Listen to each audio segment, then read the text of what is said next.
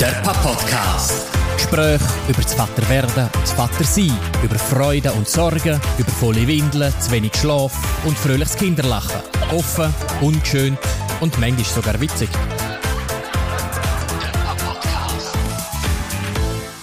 Der Pod-Podcast ist wieder da. Nach einer längeren Pause treffen wir uns wieder mal, um ein bisschen das Thema Vater sein, Vater werden besprechen. Allerdings in einer neuen personellen Besetzung. Der Olla ist nicht mehr bei uns, er hat sich weiter orientiert, aber wir haben einen mehr als nur kompetenten Ersatz für ihn gefunden. Und zwar ist bei mir der Dani Bündner. Der Dani Bündner ist der erste Väterberater vom Kanton Zürich. Insofern eine fachlich kompetente Person. Aber das Beste ist wahrscheinlich, Dani, stell dich doch mal selber vor. Hoi Michi, danke vielmals äh, auch für die imposante Einführung von meiner Person. Jetzt ist also die Messlatte gerade extrem hoch. Ja, ich bin der Dani Bünter. Ähm, wie du gesagt hast, Väterberater, der erste im Kanton Zürich. Das ist eine Projektstelle, die ich habe. Ja. Wie, wie bist du denn geworden? Wie wird man Väterberater? Stell, erzähl doch mal etwas über deinen beruflichen Werdegang. Ja, von meiner beruflichen Biografie her. Ganz ursprünglich komme ich mal aus dem technischen Bereich. Also ich habe mal Maschinenzeichner bzw. Konstrukteur gelernt bin dann aber ziemlich schnell sich in den sozialen Bereich übergeschwappt, lange in der Jugendarbeit tätig gewesen und von der Jugendarbeit dann sich im Bereich von der Medienbildung, von der Medienbildung bin ich dann in die Schulsozialarbeit bekommen und dort dann, man sagt, eine Mandatsführung, also so, äh, wenn ein Kindes- und Erwachsenenschutzbehörde Massnahmen anordnet, dann bin ich eigentlich die ausführende Instanz gewesen. und äh, aus, aus dem Job heraus habe ich dann das Stelleninserat für die Projektstelle Väterberater gesehen und gefunden, wow, das, äh, unheimlich spannend, so die, die beraterische Funktion, die ich unheimlich mag, dass das äh, ressourcenorientierte Beraten, Begleiten ähm, und, und das Vatersein, wo das miteinander vereint. Ich bin nicht primär jetzt einfach der Experte, also wo dir in dem Sinne Expertentipps oder so geben kann. Ähm, meine Kompetenz oder meine Skills liegen mehr dort drin, äh, Situationen, Fragen miteinander können anzuschauen, zu reflektieren, dass dann eigentlich die ratsuchende Person oder die unterstützungssuchende Person selber mit, mit ihren Kompetenzen, mit ihren Ressourcen zu Lösungen kommt. Erzähl dich mal so ein bisschen konkret, Väterberater, wie muss ich mir das vorstellen? Was ist, ist deine Rolle? Also, über was beratest du Väter? Wie findest du die Väter überhaupt? Wo beratest du die Väter?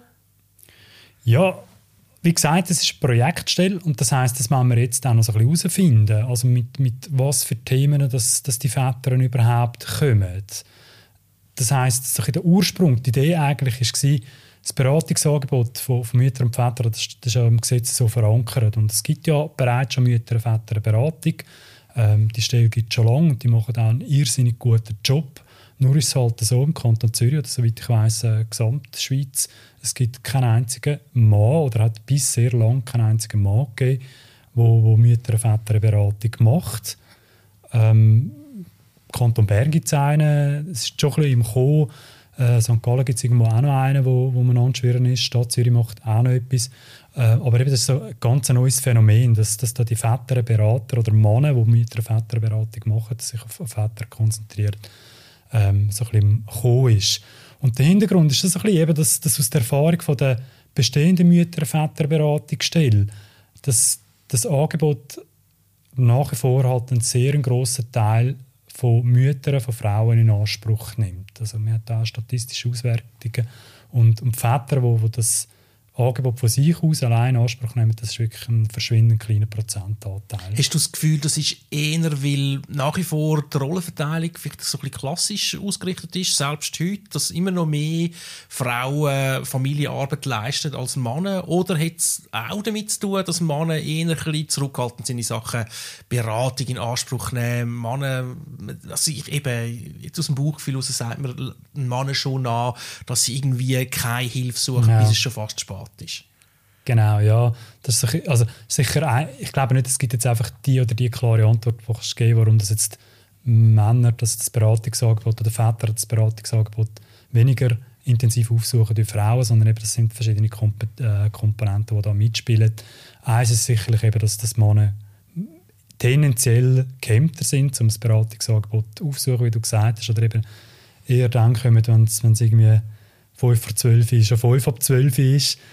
Ähm, Und das andere, ja, glaube ich auch. Also es ist so, dass wir halt nach wie vor in einer Maschinerie reinstecken von Gesellschaft, politischen Normen, wo halt schon noch die Frau die Frontarbeit macht, was, was den Familienalltag anbelangt.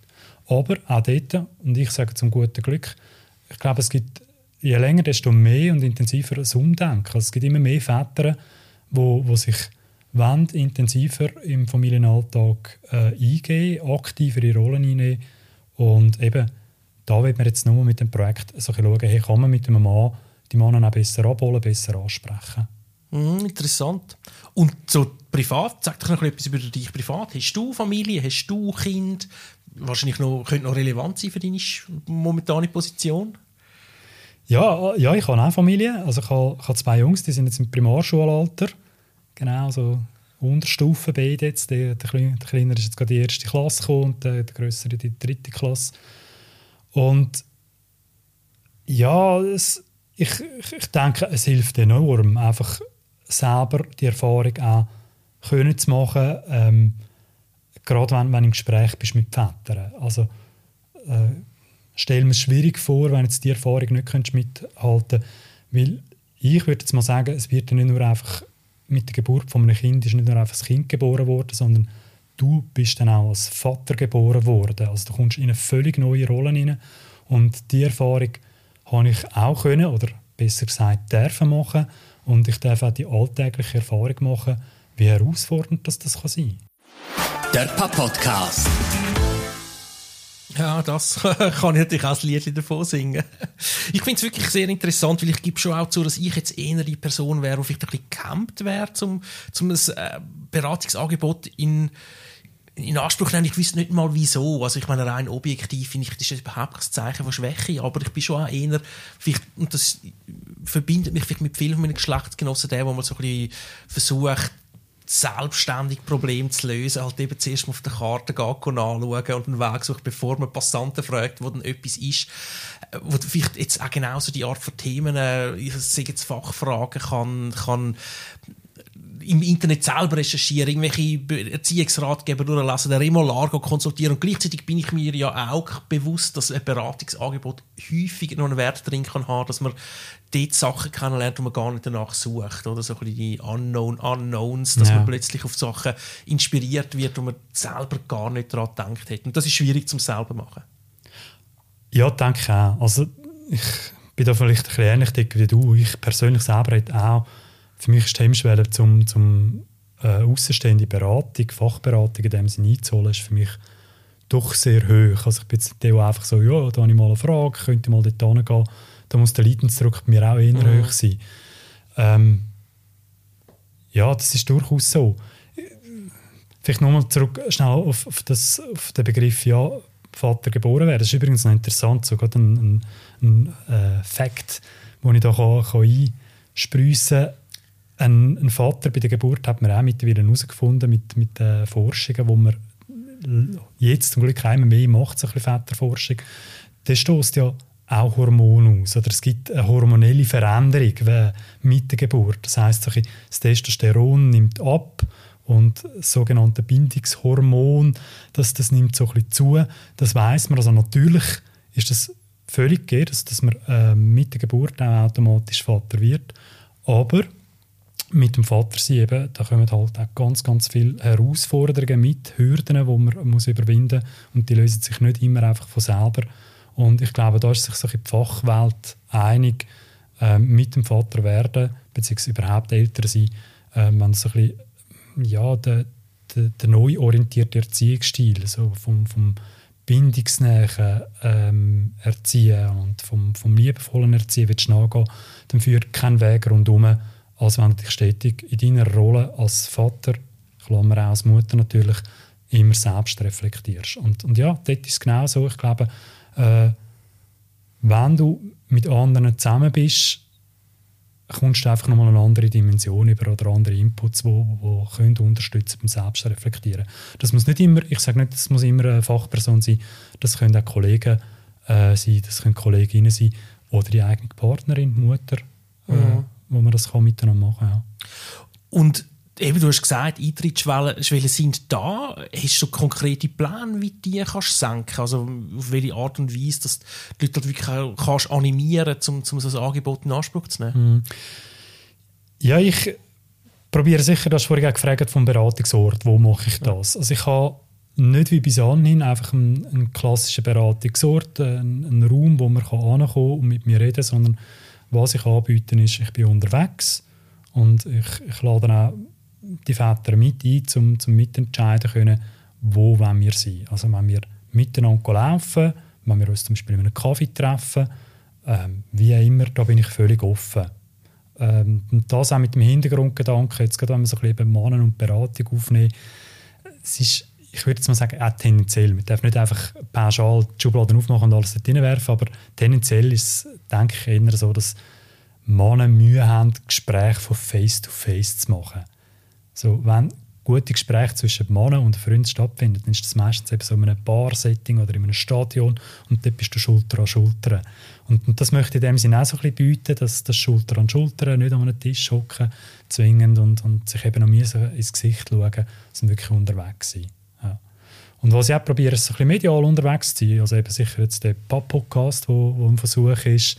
Äh, ich bin auf Instagram zu finden mich kann man erreichen. Sag deinen Händler, ich meine schon gerade da, der, der ja, Pitch ist dann Genau, der Instagram, konkret. ist im Fall einfach der, der Väterberater, also mit AE geschrieben, der ist einfach noch frei gewesen, er Väterberater. Dort äh, probiere ich ab und zu mal so ein bisschen Input äh, oder einen Gedanken oder einfach so einen Alltagsbot äh, Aspekt äh, reinzuwerfen und, und das äh, zu schalten und, so kann man sich erreichen.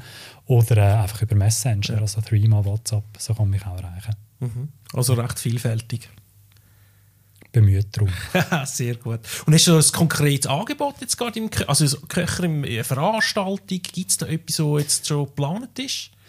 Ja, das, das ist ein guter Hinweis. Also ich habe gesagt, wichtig ist auch für die Reflexionsarbeit, äh, das kann man auch unter Kollegen machen. Und da gehe ich auch davon aus, also schon wenn nur Väter untereinander zusammenkommen, dann, dann ist das schon unheimlich wertvoll. Und das äh, würde ich jetzt mal sagen, also ein bisschen beim Umhören, das ist auch ein höchstes Bedürfnis, dass sich Väter unter Gleichgesinnten auch miteinander vernetzen können. Nur gibt es dort eben ähm, sehr wenig Angebote oder wirklich auch Gelegenheit hast, um so ein bisschen unverbindliche Gespräche zu kommen. Es gibt schon so Facki-Turnen, Facki-Schwimmen, das, äh, da, da gibt es relativ viel Angebot, aber eben dort, dort bist du noch schwimmen, dort bist du am mhm. Turnen und dort hast du weniger Gelegenheit oder wenn dann nachher in der Garderobe noch schnell, schnell zum Miteinander ein bisschen pläudern. Und das, was ich jetzt eigentlich so ein bisschen aufziehen oder anbieten. Das sind so lokal, regional verschiedene Kind-Vater-Treffen. Ich sage dann bewusst Kind-Vater-Treffen, nicht Facki, sondern Ki-Vater-Treffen, weil ich finde, ja, das Kind soll ja im Zentrum stehen. Aber einfach so Treffen, wo man äh, unverbindlich kann ankommen, sich treffen mit anderen Vätern, mit seinen Kindern zusammen und einfach so spielen und machen und tun. Und völlig unstrukturiert. Also, und damit meine ich so ein bisschen die Väter auch wild dynamisch. Ich merke natürlich schon zum Teil, jetzt gerade in meinem sozialen Umfeld, dass die Herausforderungen, die Fragestellungen, was einem so beschäftigt, das kommt halt wahnsinnig darauf an, wie alt das ein Kind ist. Ja. Wenn ich mit meinem äh, Kollegen rede, der irgendwie ein Kind im Teenageralter hat, das ist etwas ganz anderes als die Sachen, die mich beschäftigen. Bei ihm geht es halt wirklich mehr so ein bisschen um uh, das Risiko, wenn man erwachsen wird. Bei mir geht es noch mehr um Managen von Körperfunktionen. Ja. Und das kann ich mir jetzt noch vorstellen, dass das zum Teil noch schwierig ist und dann irgendwie, du bist der Einzige, der mit einem Säugling kommt und alle anderen reden davon, wie äh, ihre Söhne das Auto schrottet. Ja, genau. Also ich glaube, jetzt eben die Kiva-Treffen, die konzentriert sich schon eher auf Väter mit Kindern im Vorschulalter. Wenn du noch Kind, und das weiß ich jetzt auch aus eigener Erfahrung, wenn du Kinder hast, die im Schulalter drin sind, beziehungsweise auch entsprechend die Freizeitbeschäftigung der Kinder immer mehr äh, Anteil nimmt, dann kommst du automatisch auch als Vater so ein bisschen in die Vernetzungsphase hinein. Ja. von dem her möchte ich eher, dass jetzt mit diesen Kifa-Treffen eher die Jüngeren ansprechen.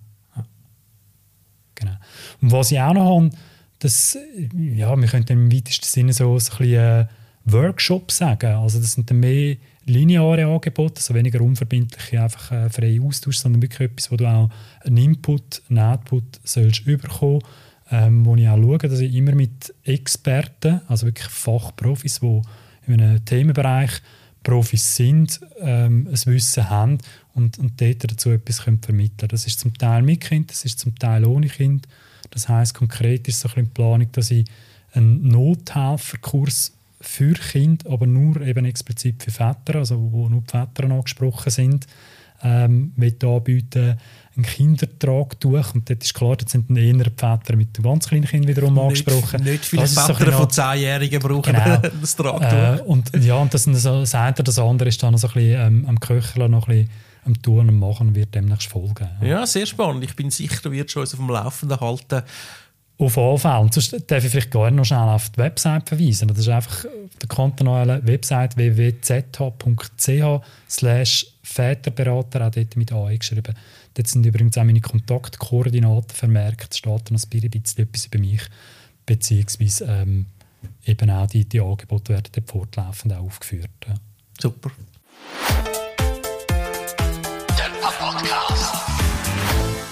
Michi, machen wir noch schnell mal für den Wechsel. Also, eben, es ist Zeit lang vergangen seit dem letzten Podcast. Ich glaube, der ist irgendwann im April 2021 äh, ausgestrahlt worden. Ähm, die Aurelia wird jetzt ein, bald schon zweijährig. Anderthalb. Anderthalb. ja. Anderth, jetzt ist sie 14 Monate. Genau, genau. in diesem Alter tun wir noch mit Monaten reden. ja, ja, genau. Aber- Zuerst mit Wochen und dann Ja. sind es dann Monate. Ja, ja. Sag mal, was ist, was ist so bei euch gegangen? Ah, ja, wahnsinnig viel natürlich. Oder man kann sich das fast nicht vorstellen. Gerade heute Morgen, als ich aus dem Haus bin, hat meine Freundin mir noch, ähm, noch Fotos gezeigt von einem, vor einem Jahr, drei Königskuchen. ja. Ähm, ich mit, dem, mit der Krone und Aurelia im Tragtuch.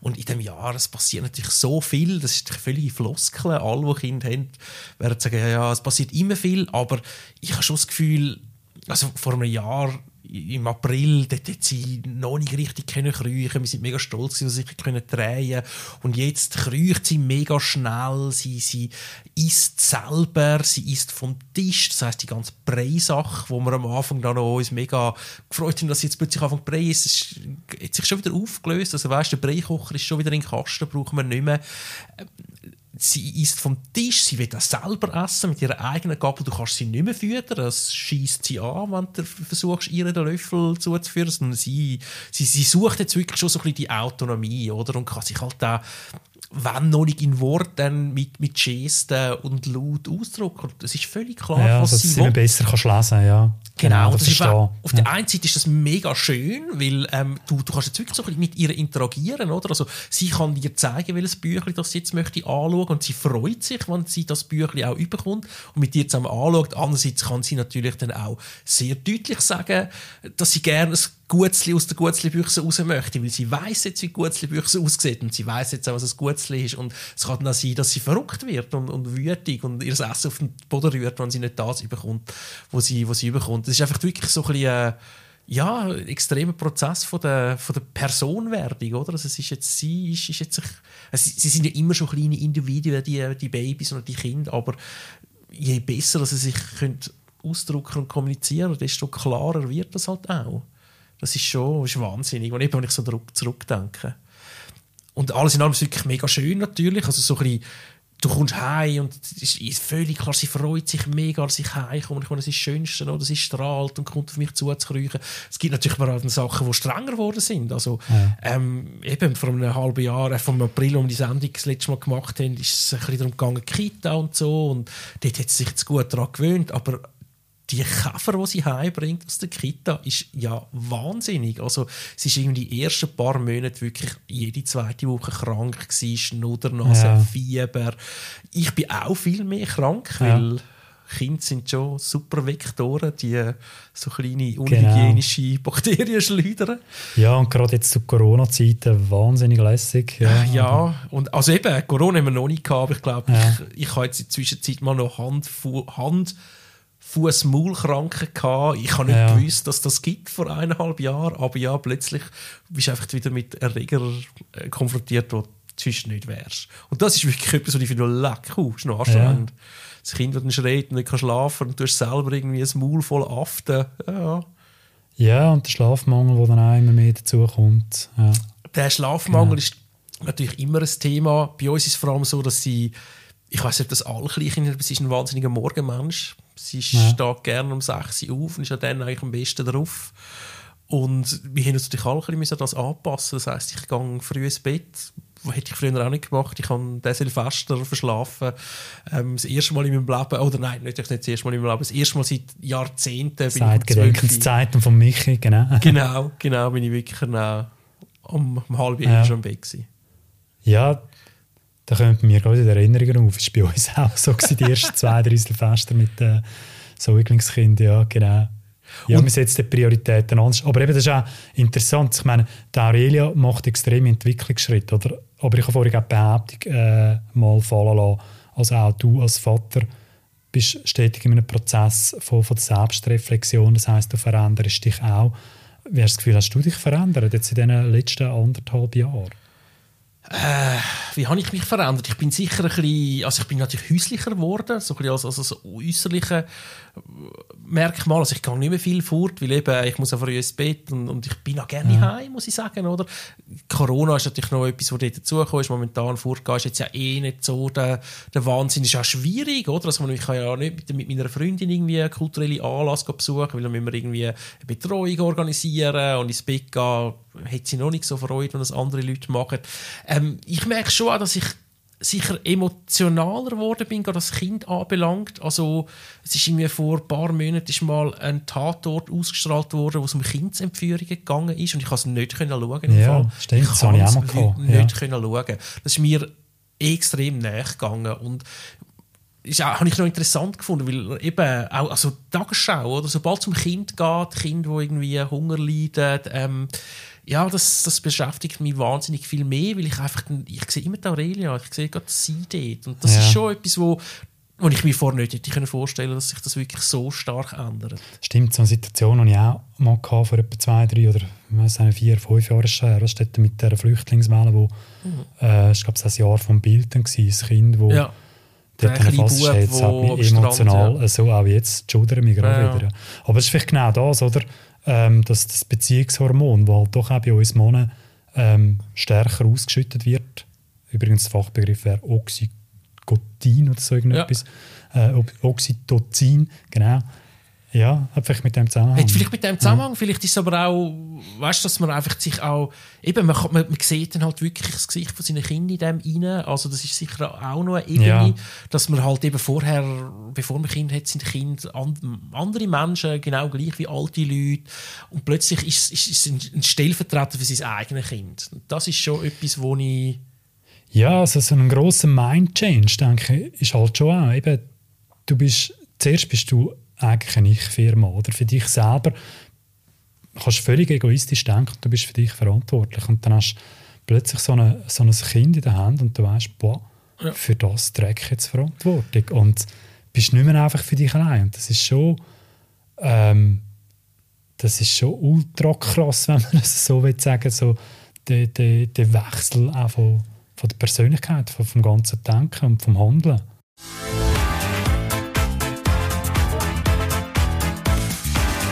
Der Podcast.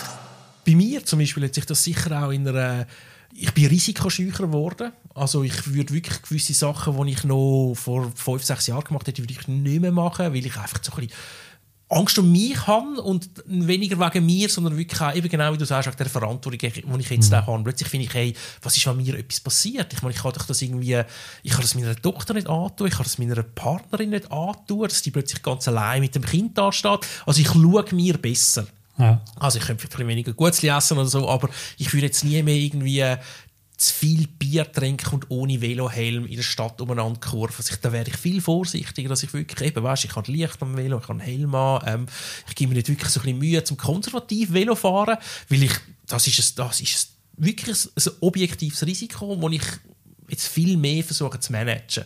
Und unterbewusst natürlich, aber irgendwann ist mir das mal aufgefallen, dass ich, dass ich vorsichtiger geworden bin. Hey, und selbst wenn es mal unbewusst vergisst und Kind werden dann älter, sie, sie tun dich also tadellos daran erinnern, hey, ja. Papi, hast im Fall den Helm nicht an. Ja, recht ja, genau. Du, mit dem Podcast. Wie geht es Also weiter? eben, neu ist da, Flola ist weg, ich wäre jetzt da. Geht's weiter? Ja, jetzt geht es weiter. Ich würde sagen, jetzt lupfen wir das Ganze noch auf eine bessere Ebene. Ähm, wir haben mit dir eine Fachperson, die uns viel Auskunft kann geben kann, die vielleicht auch andere Leute kann einladen kann. Ähm, wir haben neue Mikrofone, es tönt auch alles viel besser. Wir sind in einem semi-professionellen Studio von der Stadt. ich würde sagen, da kann man es gar schon professionell sagen. Ja, das stimmt. Man Ähm, hört es hoffentlich auch. Ist, äh, man kann es vielleicht noch sagen, wir sind in der Stadtbibliothek Winterthur, die haben ein Tonstudio eingerichtet, wo man kann kostenlos ähm, Musik und Podcast aufnehmen und ich glaube, das ist, ähm, ich glaube, das profitieren wir auch alle davon, von dieser Art von, von Professionalität. Aber ich freue mich darauf, dass es weitergeht. Ähm, ich bin auf jeden Fall der Meinung, da kann ich viel davon lernen und vielleicht auch jemand, da zuhört. Ich hoffe sehr. Und wie du gesagt hast, also eben, ich bin nicht jetzt einfach der, der das gesamte Expertenwissen hat. Äh, Ich bin auch stetig in einem Lernprozess. Äh, Aber es gibt zum Glück sehr viele Experten. Ich kann mir auch gut vorstellen, mal, dass wir den einen oder anderen mit einladen oder mal vielleicht ein Off-Interview führen wo wir noch Stimmen so können zusätzlich dazu einholen zu bestimmten Themen. Freue ich mich drauf. Der Papp-Podcast. Ich habe noch so eine Abschlussfrage. Warum, Michi, hast du das Gefühl, lohnt es sich, ein aktiver Vater zu sein? Wieso lohnt es sich, so ein aktiver Vater zu sein? Ich würde für mich sagen,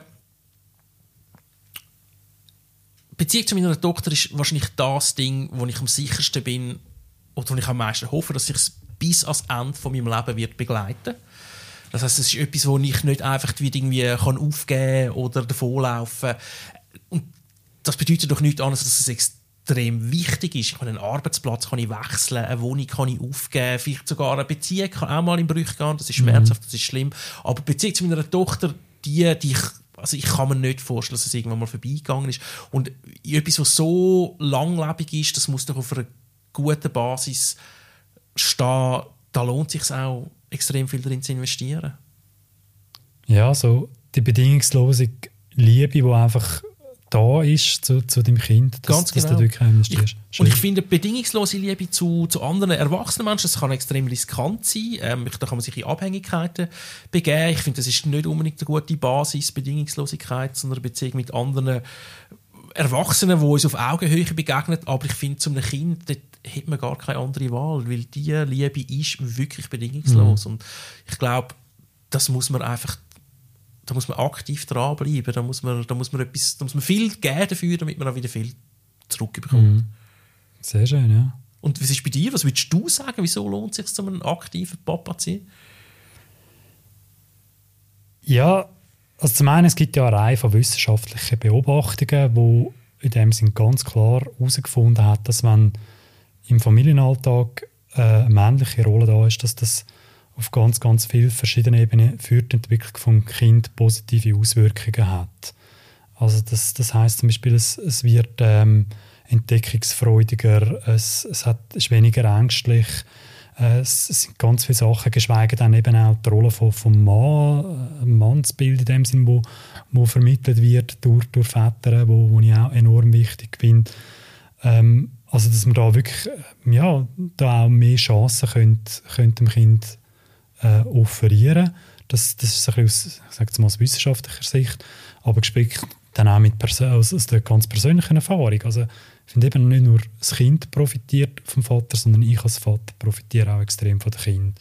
Also ich würde sagen, meine Kinder sind für mich die grösste Lebensschule. Also eben die, die Selbstreflexion, wo ich angesprochen habe, wo ich auch immer wieder im Prozess bin, das, das hat mich so extrem wachsen lassen in der eigenen Persönlichkeit und das will ich auf keinen Fall missen.